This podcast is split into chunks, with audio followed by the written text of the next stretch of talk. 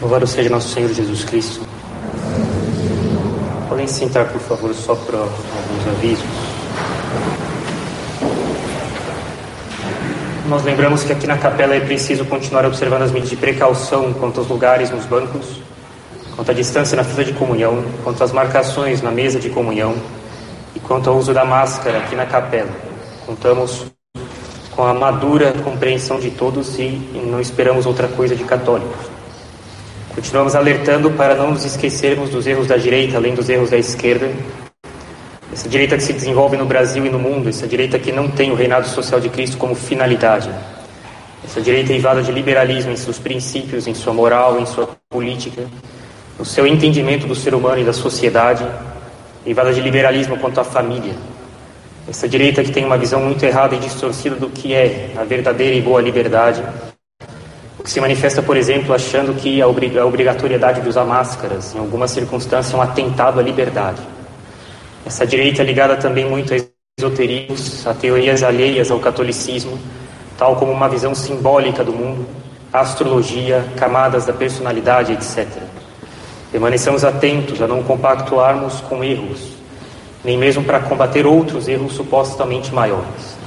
Atenção às paixões políticas que nos cegam e que nos. Em nome do Pai, do Filho e do Espírito Santo. Ave Maria, cheia graça, o Senhor é entre Jesus.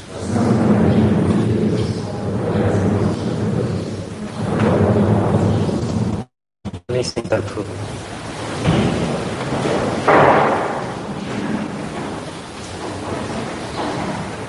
Bem, um breve sermão comentando as palavras da Epístola de São Pedro hoje. Umas passagens que são mais notáveis, ele fala assim: finalmente sede todos de um mesmo sentimento, unidos, compassivos, amando os irmãos, entranhavelmente misericordiosos e afáveis, não devolvendo mal por mal ou injúria por injúria. E qual é aquele que vos fará mal se for de seguidores do bem? Bem, o que, que eu gostaria de falar? Eu gostaria de falar da, da importância de saber conviver com as pessoas. Para que isso? Como? E algumas situações mais comuns na vida, sobretudo a vida de família. E qual é a razão de procurarmos viver em paz e harmonia com as pessoas? Com a esposa, com o esposo, com os filhos, com os parentes, as pessoas no trabalho, vizinhos. Só que o Catecismo de São Pio X, quando ele vai falar do matrimônio, ele fala assim quais são as principais obrigações das pessoas unidas em matrimônio. E, dentre as três obrigações que ele coloca, a segunda é a de amar-se mutuamente, suportando-se um ao outro com paciência e viver em paz e harmonia. Viver em paz e harmonia. Só que merece um tratado isso aqui. Saber viver em paz e harmonia. Como São Pedro fala aqui, né? amando os irmãos, entravelmente misericordiosos, afáveis, não devolvendo mal por mal, injúria por injúria. Quem vos fará mal se for de seguidores do bem? Vou explicar essa frase aqui. Né? Quem vos fará mal de seguidores do bem. O que isso quer dizer? E é uma, uma, uma característica importante de, saber né, que bem outros gostam. Até Jesus Cristo fez tudo perfeitamente, mas sem nenhum defeito. Né? Teve gente que não gostou. O fato de a gente fazer o bem, de a gente querer fazer o bem, de querer ajudar, não quer dizer que as outras vão gostar. Não quer dizer que eles vão levar com bom espírito, não quer que bom que você fez assim. Né? É, não é o fato de a gente querer fazer o bem e fazer bem bem feito. O Catecismo de São Pio X fala aqui, né? suportando-se um ao outro. Porque defeito sempre vai ter. E mesmo quando a gente faz o bem, o outro pode ter disposições tais que ele não gosta. Se queria ajudar, se aproximou para precisar de alguma ajuda, ele começa a fazer, o outro não está afim, ele não quer que você ajude. Né? Essa pessoa fica ofendida, começa uma discussão e adeus, semana feliz. Então, é necessário ter um pouco de bom senso, falar um pouco sobre isso, né? até não fazer o bem. Tem gente tem sede demais de fazer o bem, tem que ir com calma com isso. Eu vou, vou me explicar pouco a pouco aqui. Né? Bem, qual é a finalidade da gente conviver bem com as pessoas? Né? Vocês se lembram, talvez uma vez, no sermão, eu disse que eu, eu dei uma outra visão da vida humana, dizendo que não é que as pessoas elas nascem, vivem e morrem. Na verdade, as pessoas elas são criadas por Deus e a vida humana tem duas etapas. Uma em que a alma está unida à matéria, é a vida atual, e outra em que a alma está separada da matéria. É, é a vida do ser humano depois que ele morre, ou seja, depois que a alma dele se separa da matéria qual ela estava unida durante alguns anos. Então, essa é uma visão mais adequada da, da, em que a alma está unida à matéria e que ela está separada da matéria. As etapas da existência humana, que uma vez criada a gente nunca mais vai deixar de existir, durante essa vida. Então, essa etapa da vida humana, da existência humana, desse mundo aqui, que a alma está unida à matéria, ela tem uma, ela tem uma finalidade, é da gente obter méritos, para como a gente vai passar a outra etapa da vida humana. A matéria, ela muda, a matéria se corrompe, a matéria é incompleta, a matéria tem defeitos. Né? A matéria faz com que as coisas estraguem, as coisas quebrem, as coisas não funcionam, ou elas vão falhar. Eu digo para as crianças no catecismo que você pode comprar uma camiseta, uma camisa, uma roupa, e se você quiser eh, conservá-la para sempre, né, é uma tolice. Porque se você usá-la, você estraga ela com o tempo, se você deixar ela guardada, ela também estraga. E deixar, deixando ela guardada, ela vai estragar até mais rápido do que usando. As coisas materiais se corrompem, elas estragam, elas têm imperfeições, elas têm limites. Né? E é por isso que o ser humano erra nessa vida, por isso que ele pode voltar atrás. Enquanto a alma está unida à matéria, ela pode hesitar, ela pode refletir, ela pode voltar atrás. Depois acabou. Depois que a, que a vontade dela se encontrava, no momento em que a alma se separou da matéria, fica essa disposição, esse direcionamento do tempo em que a alma estava unida à matéria. Então essa vida aqui ela serve para a gente obter méritos para outra. E por isso a gente deve saber conviver com os outros, porque a gente não pode tornar a aquisição de méritos, a aquisição de qualidades para outra etapa da nossa vida uma coisa difícil. Qual é a finalidade? Que, por que a gente insiste tanto em ter vida familiar equilibrada, em ter uma vida é, de bom senso, em ter uma vida regular, que não seja caótica. Porque isso facilita a aquisição do que é necessário para ter uma, uma outra vida, na outra, depois que a gente morre, né? viver a, a segunda etapa da vida humana bem levada, de poder prepará-la bem nessa vida. É por isso que a gente insiste tanto em zelar por ter condições naturais nessa vida equilibradas.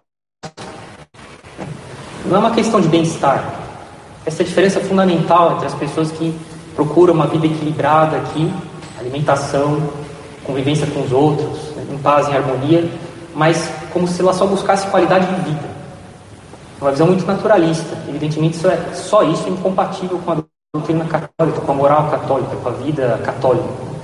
A gente busca uma vida equilibrada aqui no relacionamento com as pessoas, na alimentação, na divisão as opiniões que a gente deve ter sobre as coisas, para que a gente tenha a condição de cultivar a nossa alma, os outros poderem cultivar também a alma deles, preparando a próxima etapa da existência humana, quando a alma já estiver separada da matéria. Se não paz e tranquilidade nessa vida, é difícil as pessoas se formarem, é difícil elas se cultivarem. E quando a gente tem um, um, uma, uma horta, a gente fica o tempo inteiro mexendo nos alfaces e nos tomates, né? eles morrem. É necessário plantar, regar, deixar as coisas crescerem. Chega uma hora que é necessário transplantar, porque elas estão todas juntas, é necessário agora espaçar os pés do que a gente plantou, mas depois deixa quieto lá. Né? Se a gente fica o tempo inteiro mexendo, se não existe constância, se não existe regularidade, se não existe tranquilidade no modo de levar as coisas, as coisas não vão para frente. É impossível ter, ter, ter frutos é, se não existe estabilidade.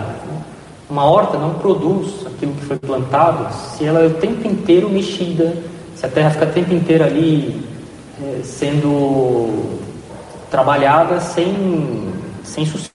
Para ter paz e harmonia na convivência com as pessoas, porque senão não existe bem que possa ser feito, não existe boa ação que possa ser produzida. As coisas não, não vingam, não tem estabilidade, não dá para criar raiz desse jeito. Um exemplo disso é, por exemplo, São Vicente de Paulo.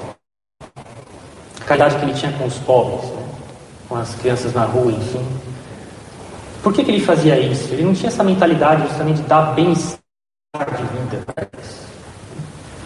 sem dúvida alguma, é um bem, mas isso é insuficiente. Lembre-se que a gente tem uma finalidade sobrenatural. É necessário construir essa vida. Nossa finalidade é salvar.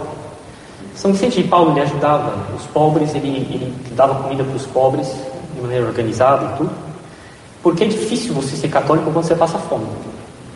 É difícil rezar quando você tem, você tem frio de noite, na rua. É difícil você ter uma vida de virtude quando você não tem casa para morar. É difícil isso. É, é, e aqui faço um, mais um, uma direção. Né? Eu me sinto que a pobreza não é causa de violência. A pobreza não é causa de problema social. A, problema, a, a pobreza ela é uma ocasião ela é uma circunstância que favorece essas coisas. A pessoa sempre vai poder decidir se ela vai roubar ou não. Eu já vi, já vi gente falar. Eu, eu, eu, era, era impressionante isso. A pessoa ela vivia de comida no lixão. Isso é uma situação bastante ruim. Né? Isso, isso, não deveria existir. É, para isso que serve caridade, para ajudar essas pessoas a terem uma vida equilibrada, uma vida bem estruturada. Necessário ajudar as pessoas. É, mas ele, ele falava assim com lágrimas nos olhos: eu prefiro pegar comida no lixo para comer do que roubar. A pobreza é uma, é uma ocasião que favorece, coloca as pessoas em tentação de fazer coisa errada para resolver o problema financeiro delas.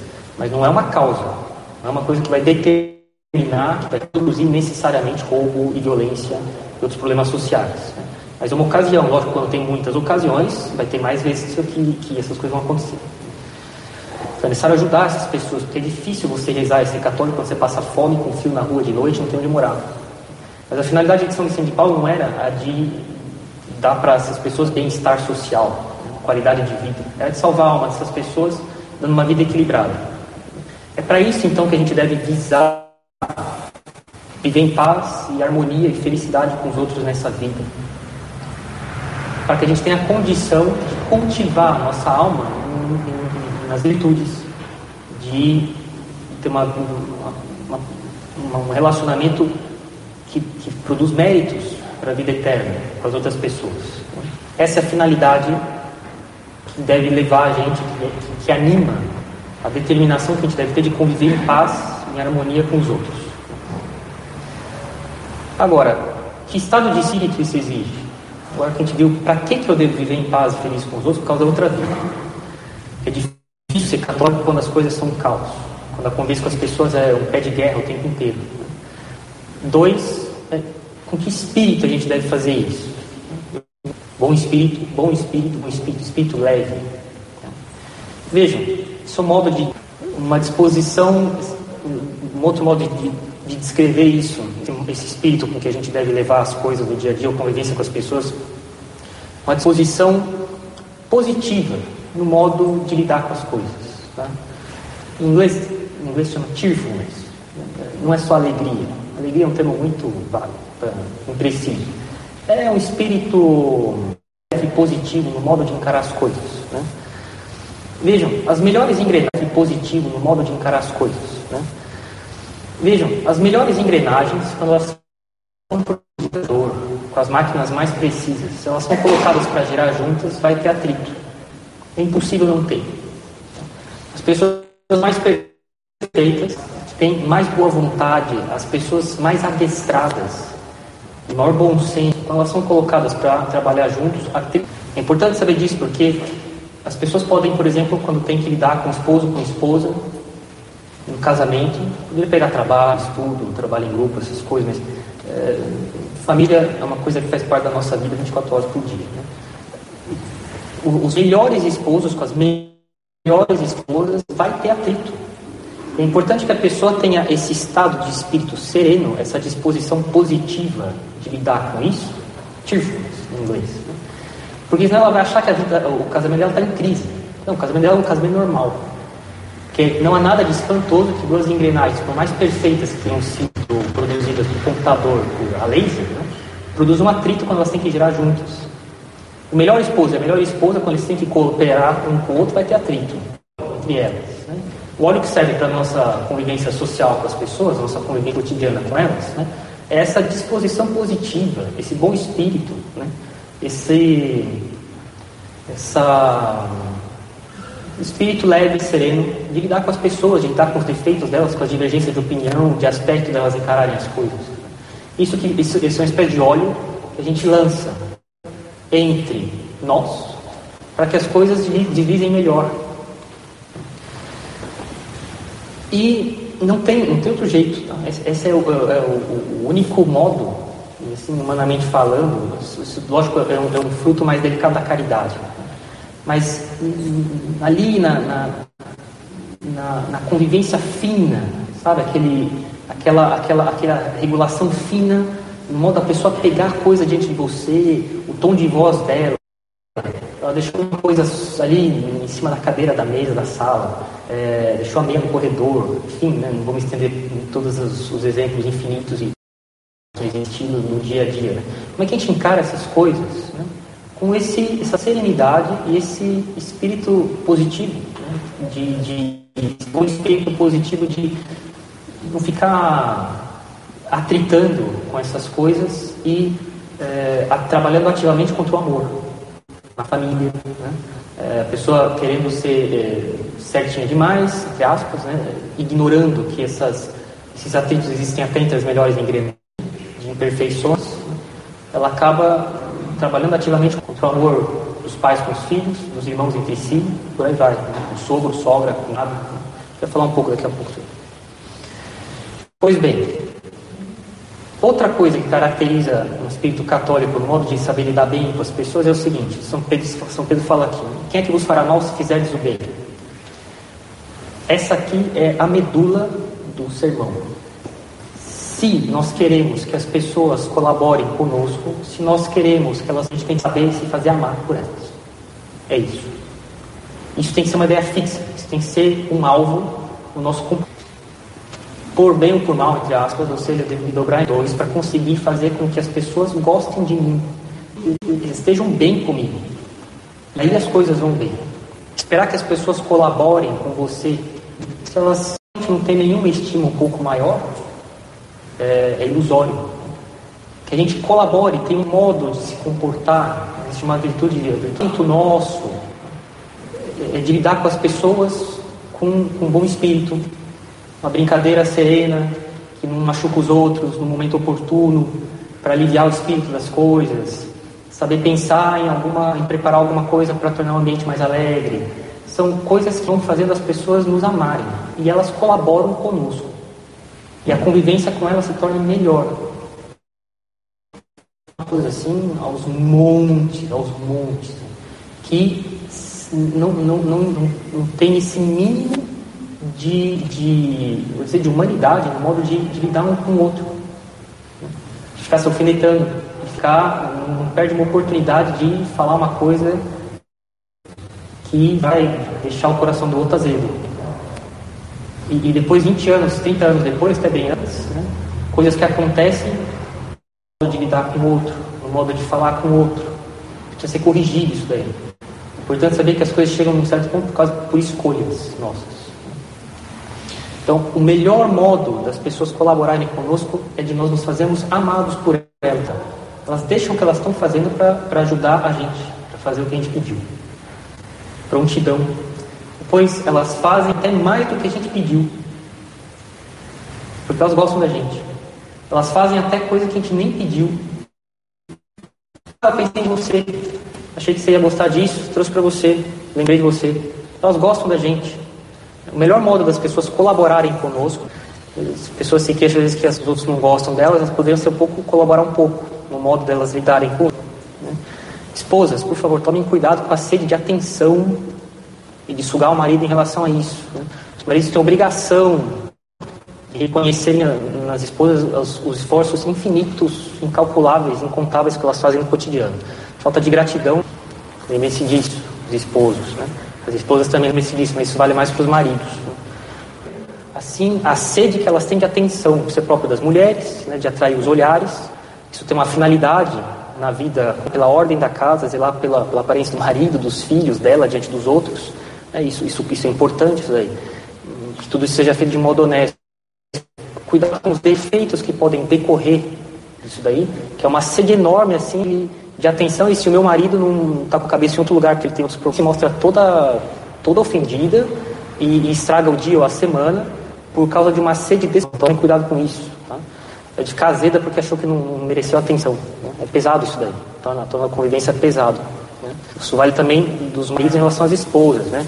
Sejam compreensíveis com as esposas quando elas estão com a cabeça em outro lugar, porque problemas existem. Né? E a gente pode ficar um pouco sugado por problemas e acabar esquecendo um pouco dos outros. Isso é natural. Cuidado com essa sede de querer atenção. Né? Bem, alguns desdobramentos para acabar na vida familiar. Né? Nunca fiz um estudo estatístico, mas é necessário reconhecer que uma boa quantidade de famílias tem problemas mais ou menos notáveis, se não entre o caso, entre a família e outros membros, né?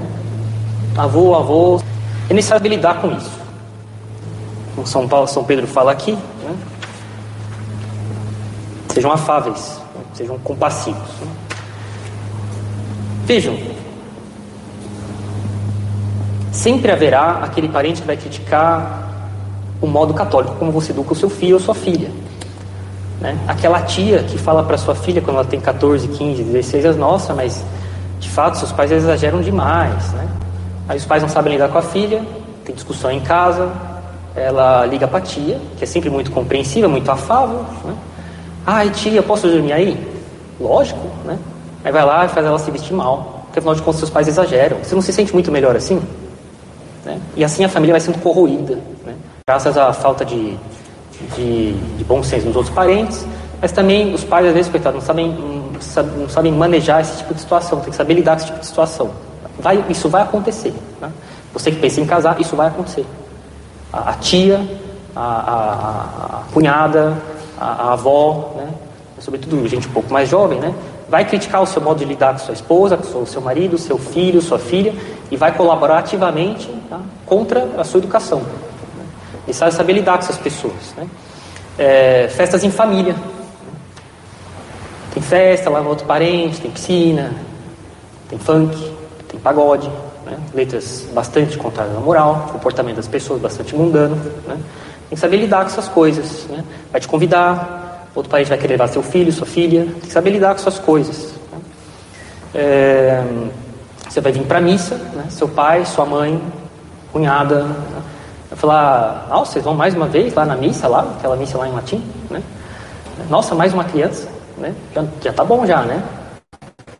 É, vai lá rezar, faz um comentário, um sorriso dos lábios, irônico, né? É, vai lá rezar que seu pai tá precisando também, né? Mas briga entre casal, o filho vai para missa, né, e aproveita já pega uma situação da família para fazer mais uma ironia com relação a você. Tem que saber lidar com essas coisas, tem que saber lidar com elas com serenidade e com espírito positivo, tá? Ah, padre, mas eu não suporto. Isso não dá. Então, você está querendo agir por capricho e não de maneira razoável, procurando viver em paz e harmonia com essas pessoas. Não se trata de, de, de, de dizer, ah, tudo bem, eu não estou não, não, não de acordo com que você, com as suas críticas, mas eu te respeito. Não, não é isso. Não significa relativizar bem e mal. Cada um pensa o que quer, não é nada disso. Mas se trata de saber lidar com bom espírito com essas coisas, né? Ai, padre, mas minha mãe, toda vez que eu venho para a missa, ela, ela me ela faz, faz, questão de fazer um comentário. Né? Dá um abraço na sua mãe, beija no rosto dela e fala: Mãe, vamos lá rezar por você, daqui a pouco eu estou de volta, não se preocupe. Né? E vai embora. Mais uma, uma hora de discussão em casa e pronto, você perdeu a missa. Né? Levar a coisa com mais leveza. Mesma coisa, marido, esposa. Bem, a caridade vai saber lidar com todo tipo de situação, vai saber de ideias. Né? Quando a gente está determinado a viver em paz e feliz, sem ceder nos princípios, mas sabendo pôr óleo nas engrenagens, a caridade sabe aconselhar bem como é que a gente deve lidar com as pessoas. Mas, em resumo, é isso: saber se fazer amar pelas pessoas com quem a gente convive, sobretudo os parentes mais próximos, cuidado com a familiaridade, a convivência habitual com marido, esposa, filhos, ela tende a fazer as pessoas acharem que elas podem dar respostas assim, pouco afáveis, é, pedir as coisas de qualquer jeito, dizer por favor e obrigado. Está errado isso daí. É o contrário. Justamente porque a gente convive mais, vai ter que conviver por 70 anos juntos, porque hoje em dia cada vez as pessoas vivem mais, né? é, que a gente deve esmerilhar ainda mais no, no modo afável e bondoso de lidar com as pessoas de dentro de casa. Então depois seus filhos vão achar que dentro de casa é horrível e vão embora rapidinho. Porque lá fora as pessoas são muito mais amáveis. Está errado isso daí. Ah, dentro de casa é que tem que ser muito melhor do que lá fora. Bem, serenidade, bom espírito, esse espírito positivo, esse espírito ameno de lidar com as coisas, saber levar as coisas com um certo ar de, bom, de, de, de humor. Um certo. ver o lado um pouco irônico do que a pessoa está te falando, da situação, dar um sorriso e saber lidar com a coisa. Né? É, saber não se ofender por pipocas. Né? As pessoas ficam jogando pipoca em você, tem que saber é, não se sentir ofendido por isso, não, não se irritar por essas coisas. Né?